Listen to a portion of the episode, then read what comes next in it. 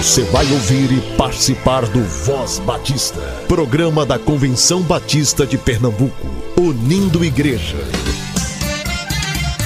Voz Batista de Pernambuco, bom dia! Bom dia, bom dia! Bom dia, muito bom dia. Hoje é terça-feira, 4 de outubro. Seja muito bem-vindo a mais um programa da Convenção Batista de Pernambuco. Graça e paz, bom dia. Papai do céu, obrigado pela nossa família. O Senhor é muito bom. Voz Batista para crianças, com tia Raíza Rafael. Olá, crianças, graça e paz, bom dia. Eu sou a tia Raíza. Vamos falar com o Papai do céu. Agradecer a Ele por esse dia tão lindo. Querido Deus, amado Papai do céu, obrigado por esse dia, por teu cuidado e amor. Obrigada porque temos a oportunidade de ouvir a tua palavra. Continua nos abençoando, continua sendo presente. Pai, cuida de todas as famílias que tu possa proteger e guardar. Aquelas pessoas que estão doentes, passando por dificuldades, que tu possa, Senhor, ser presente. Nos conduz nesse momento, é isso que te pedimos. No nome do teu Filho amado Jesus Cristo. Amém e amém. O tema da nossa devocional do Pão Diário Kids é pedido de ajuda, e o nosso versículo se encontra em Salmo 37, 28, que diz: Pois o Senhor ama a justiça. Vamos para a nossa história? Mamãe, a senhora acredita que ainda existe trabalho infantil e trabalho escravo no mundo? Infelizmente, sim, filho, e em muitos lugares. Na aula de história, mamãe, a professora falou que existe muita gente trabalhando de forma irregular na indústria que faz roupas. Aí ela disse, mamãe, que às vezes, quando as pessoas compram as roupas, existem palavras escritas em outras línguas dentro ou na etiqueta. E aí, quando essas descobrem o que significam, elas veem que é um tipo de pedido de socorro. Verdade, filho. E graças a esses pedidos de socorro, a sociedade já se mobilizou em várias partes do mundo para combater essas injustiças. E sempre que possível, além de orar, devemos apoiar essas causas no combate a essas injustiças munidos com o amor de Deus. Crianças, que possamos pedir ao nosso querido Deus para nos ajudar em seu amor a combater as injustiças que existem ao nosso redor. Vamos orar? E para fazer essa oração, eu convido o nosso amiguinho Davi. Ele é da Segunda Igreja Batista em Paudalho. Senhor Cristo Jesus, muito obrigado, Senhor, pela vida que você nos deu, Senhor. Eu te agradeço porque você já salvou a nossa vida. Eu também peço que você salve todo mundo e também o que a gente faz aqui. Até hoje, Senhor, te agradeço, Senhor. E você já soube nossa vida e todo mundo, Senhor. Eu oro pelos meus amigos da escola, pelos meus amigos da EPD, Senhor. Eu também oro pelas pessoas da minha família, Senhor. E eu também agradeço porque você já soube o meu irmão e porque ele está aqui até hoje ele já está aqui conosco uns cinco meses, Senhor. Te agradeço, Senhor, porque você já salvou a nossa vida e a vida de todos nós, Senhor. Em nome de teu Filho Jesus. Amém. Amém e amém, Davi. Deus abençoe a sua vida. Crianças, um beijo enorme, fiquem na paz e até a nossa próxima devocional. Tchau, tchau!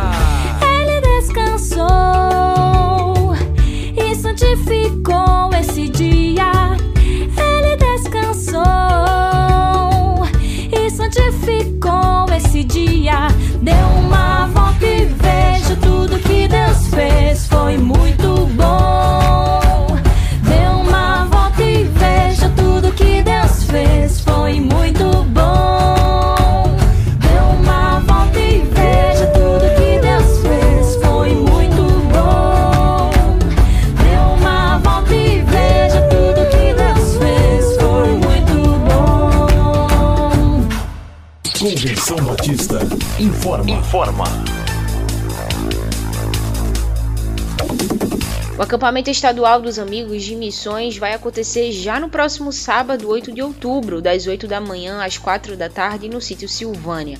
O preleitor será o tio Igor Araújo e o louvor será com o tio Daniel Prachedes. O investimento é de 40 reais. Olha só, mesmo que a sua igreja ainda não tenha o grupo dos Amigos de Missões formado, leve as crianças de 4 a 8 anos ao acampamento dos Amigos de Missões. Vai ser um tempo de lazer, um tempo de aprendizado e também uma oportunidade para você que é líder do Ministério Infantil da sua igreja conhecer a proposta da organização Amigos de Missões.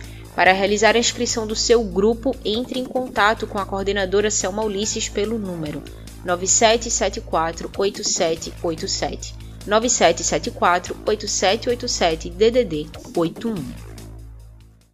No programa de hoje você ouve Jorge Arruda, da Igreja Evangélica Batista de Casa Amarela, falando sobre música e reforma protestante.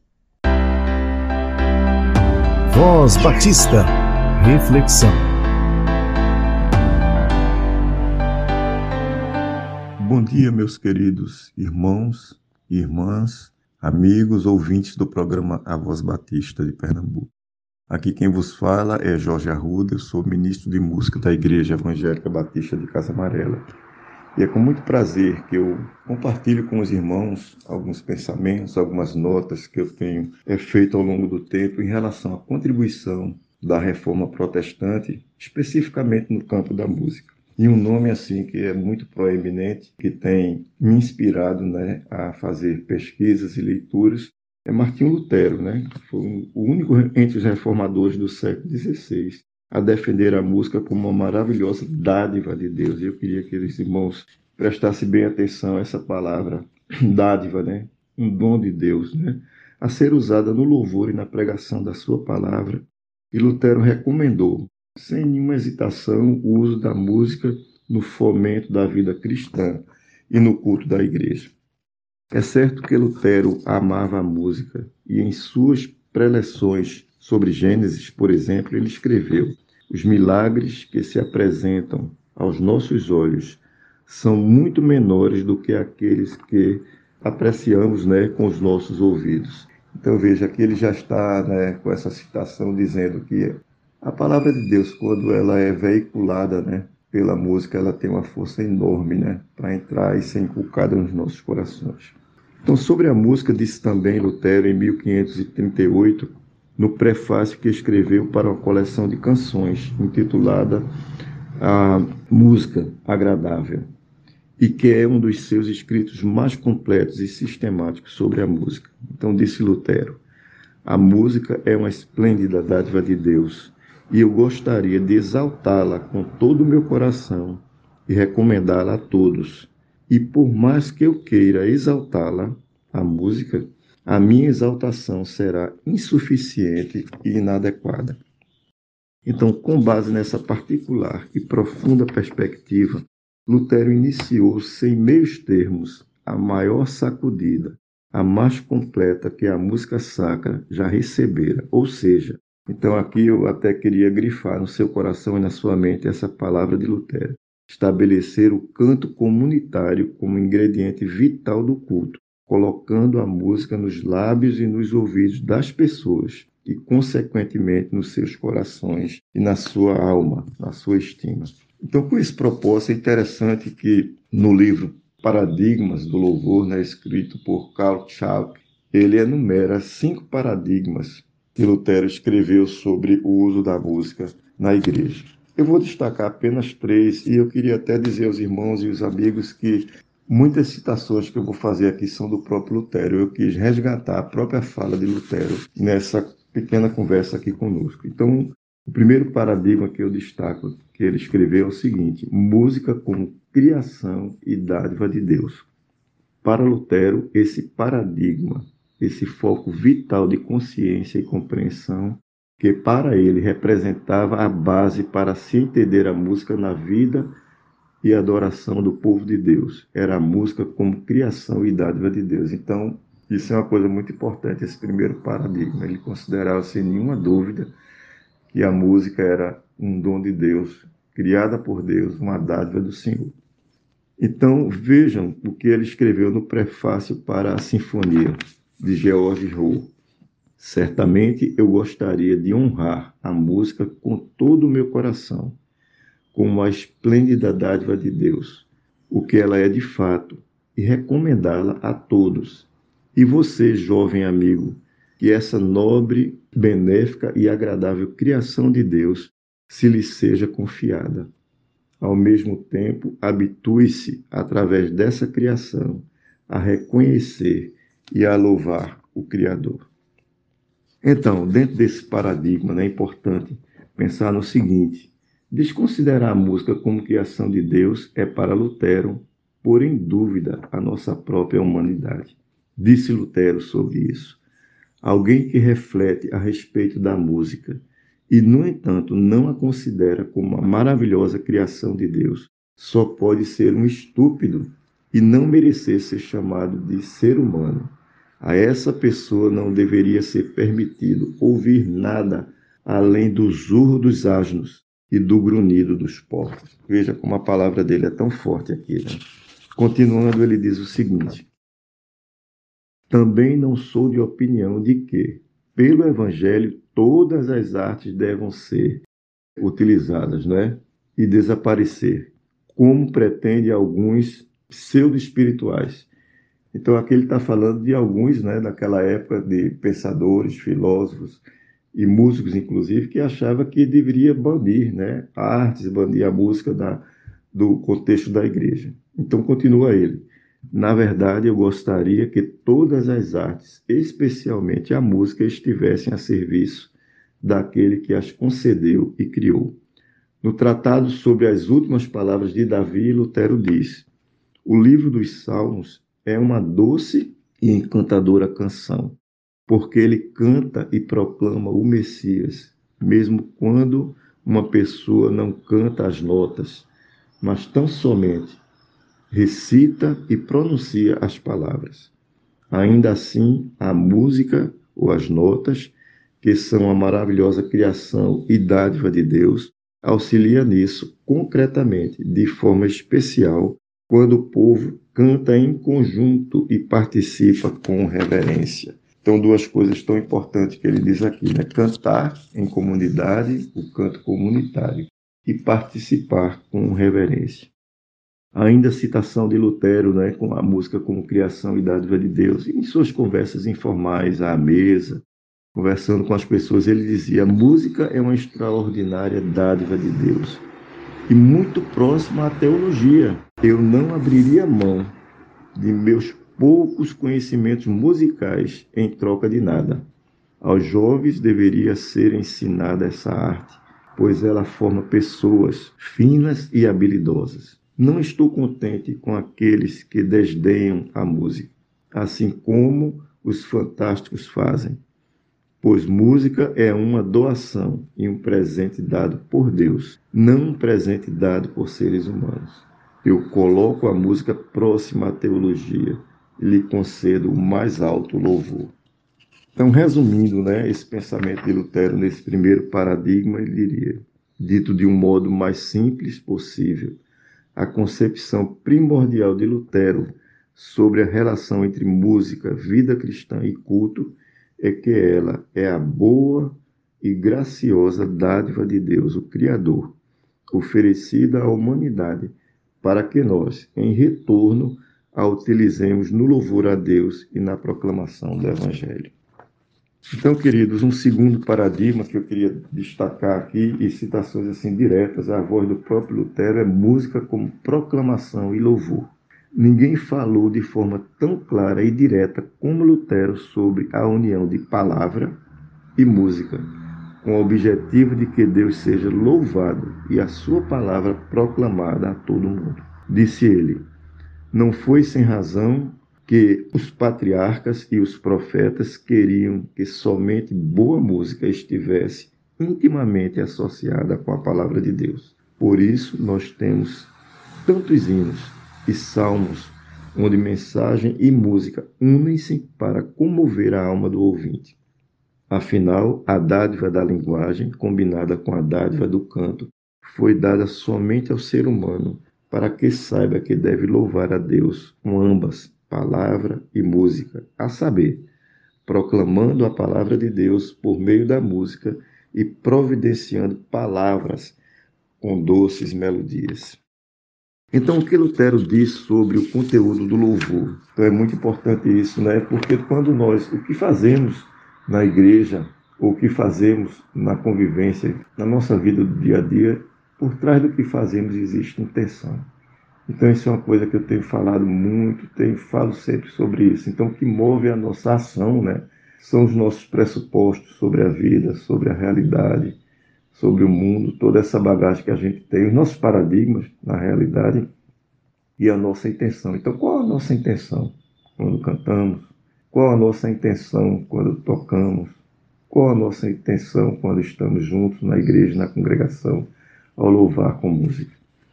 Então, assim diz Lutero: não quero que ninguém cante e entoie nada além de Cristo, no qual tão somente eu tenho tudo Somente Ele eu proclamo, apenas Ele eu glorifico, pois Ele se tornou a minha salvação, isto é, minha vitória. Meus irmãos, isso é tão importante. Não é? Somente Cristo, o culto, tudo que fazemos no culto aponta para Cristo. O Espírito Santo nos ajuda nessa, nessa tarefa. E que as intenções do nosso coração sejam sempre revisitadas, né? O que nós fazemos? Existe um limite tão assim tênue entre assim, em relação à música, em relação à vaidade, né? Isso aí eu estou falando agora mais diretamente aos músicos. Então é tão importante que a gente atente para isso, né? Que nada além de Cristo seja o objeto do nosso louvor com música. E o terceiro e último paradigma que eu queria destacar aqui, escrito por Lutero, é a música como canto litúrgico. Isso é tão importante. O cuidado e a preocupação de Lutero né, com a música para a liturgia evidenciam o seu desejo de que a liturgia continuasse a ser cantada, não interessando quão modesto fosse os recursos à disposição. Isso é tão importante.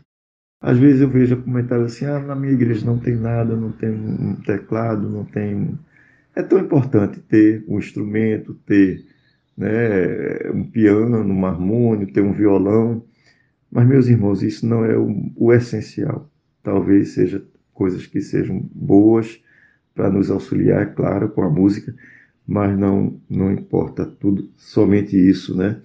Aí continua Lutero, é também prova de sua grande preocupação com o fato de que fosse dada continuidade à prática de uma liturgia musical. Ele dava muito valor a isso, uma herança que lhe pertencia né, como parte da tradição católica ocidental, de onde ele veio. Né?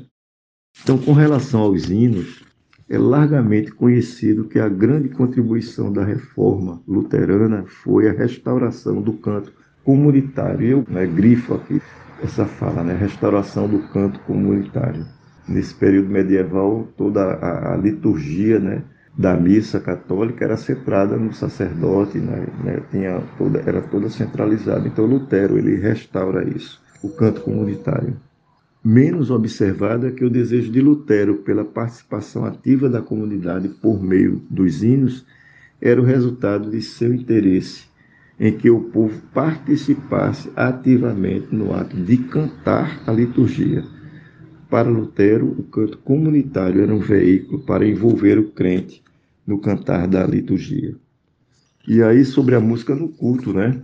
Então, seja ela a música da comunidade ou do coro, ou de grupos musicais como temos hoje, né, os grupos de louvor, era vista por Lutero e por seus seguidores como um meio para celebrar a liturgia histórica. Então isso aqui eu queria também grifar.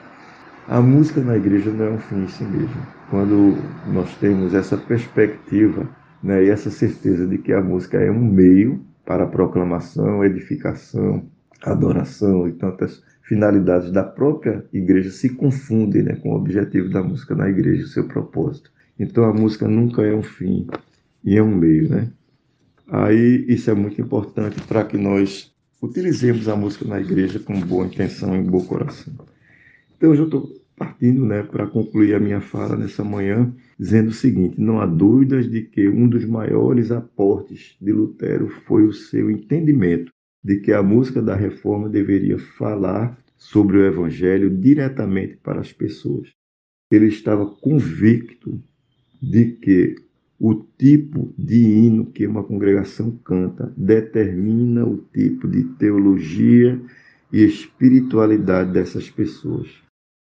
Caso se queira que esta teologia e espiritualidade reflitam o Evangelho, então há que se ter em alta consideração e se cuidar muito bem daquilo que está sendo cantado pelas pessoas.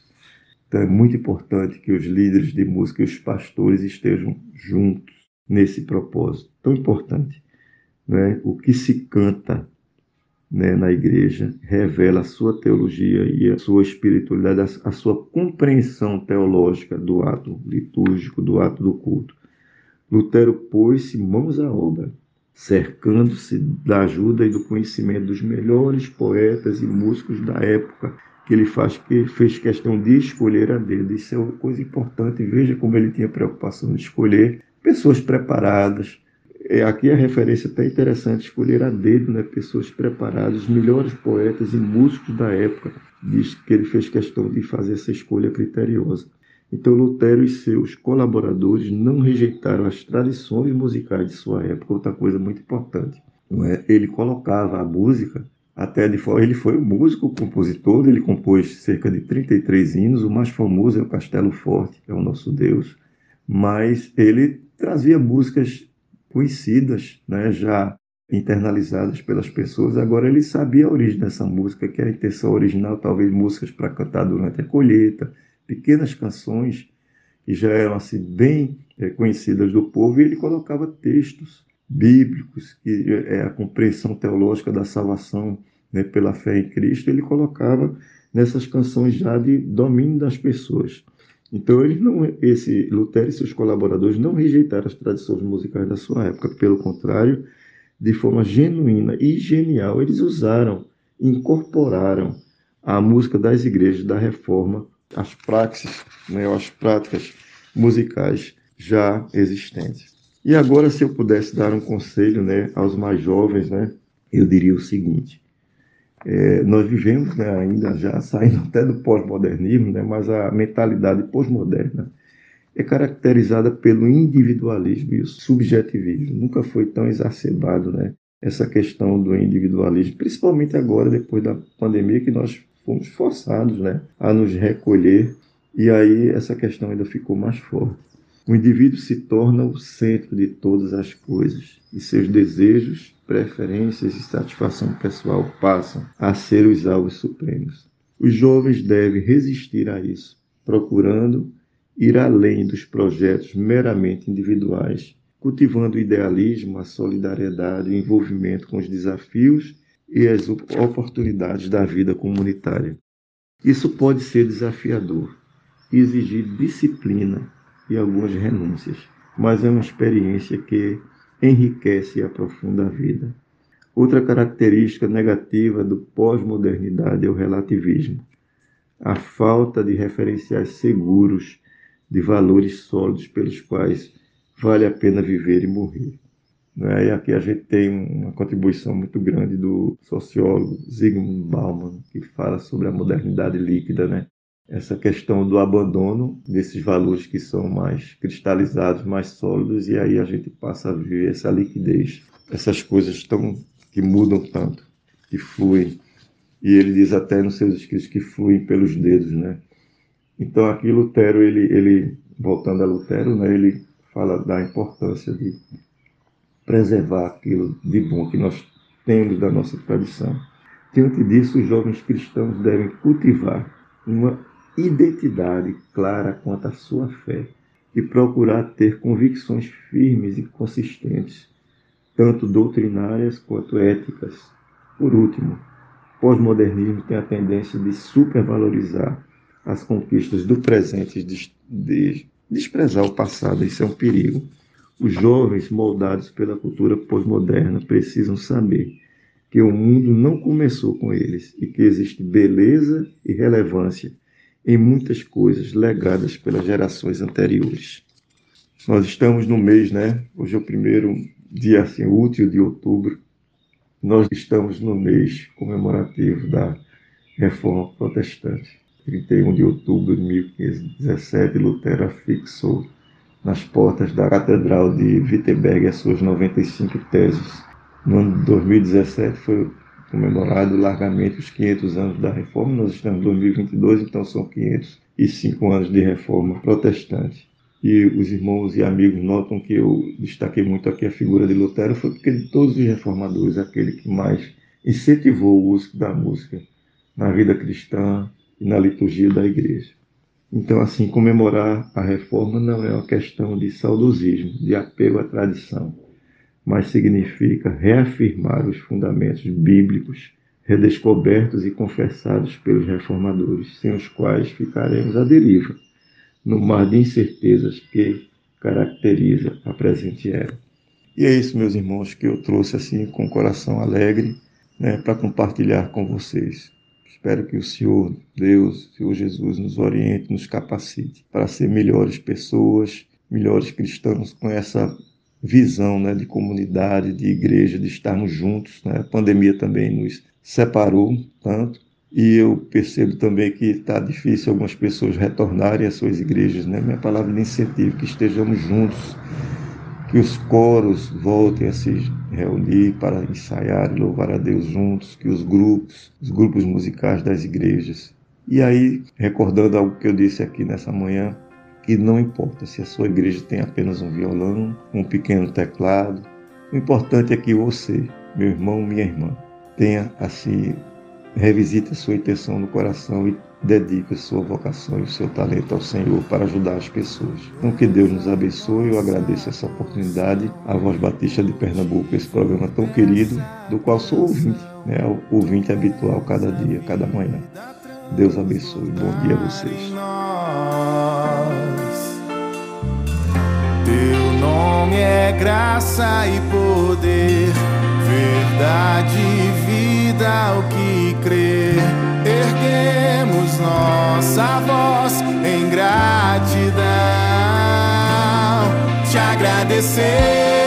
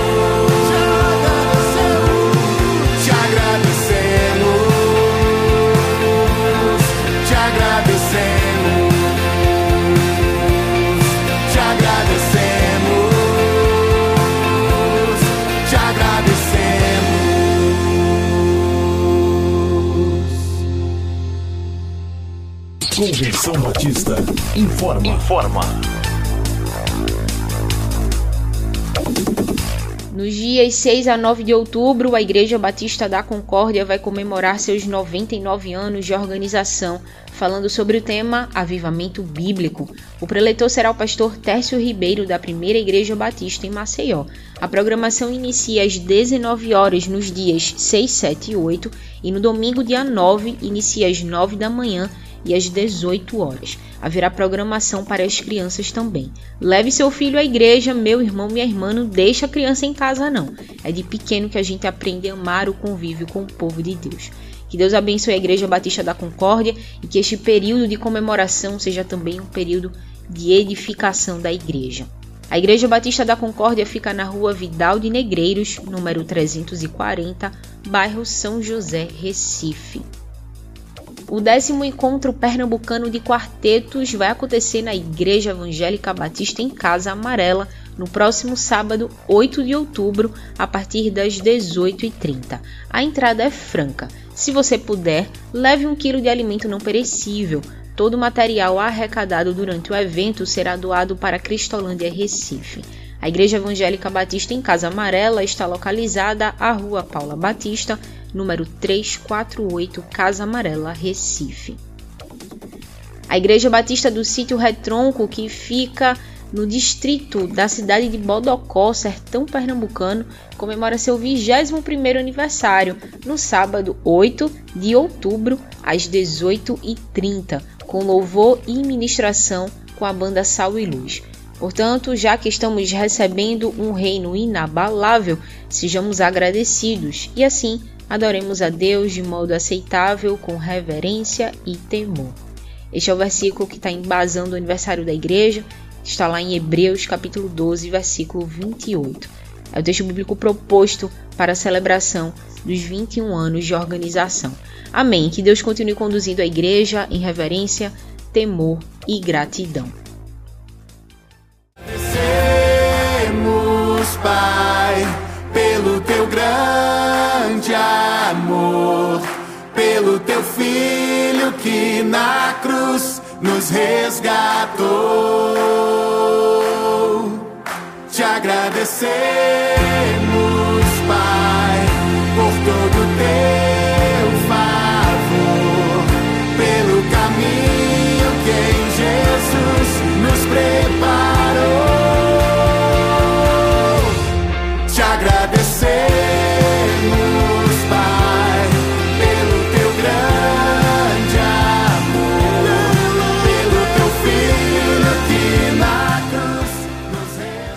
Voz Batista de Pernambuco fica por aqui para você. Uma boa terça-feira. Que Deus te abençoe. A gente se encontra amanhã. Você ouviu e participou do Voz Batista, programa da Convenção Batista de Pernambuco, unindo igreja. Obrigado por sua atenção e companhia. Até a próxima edição.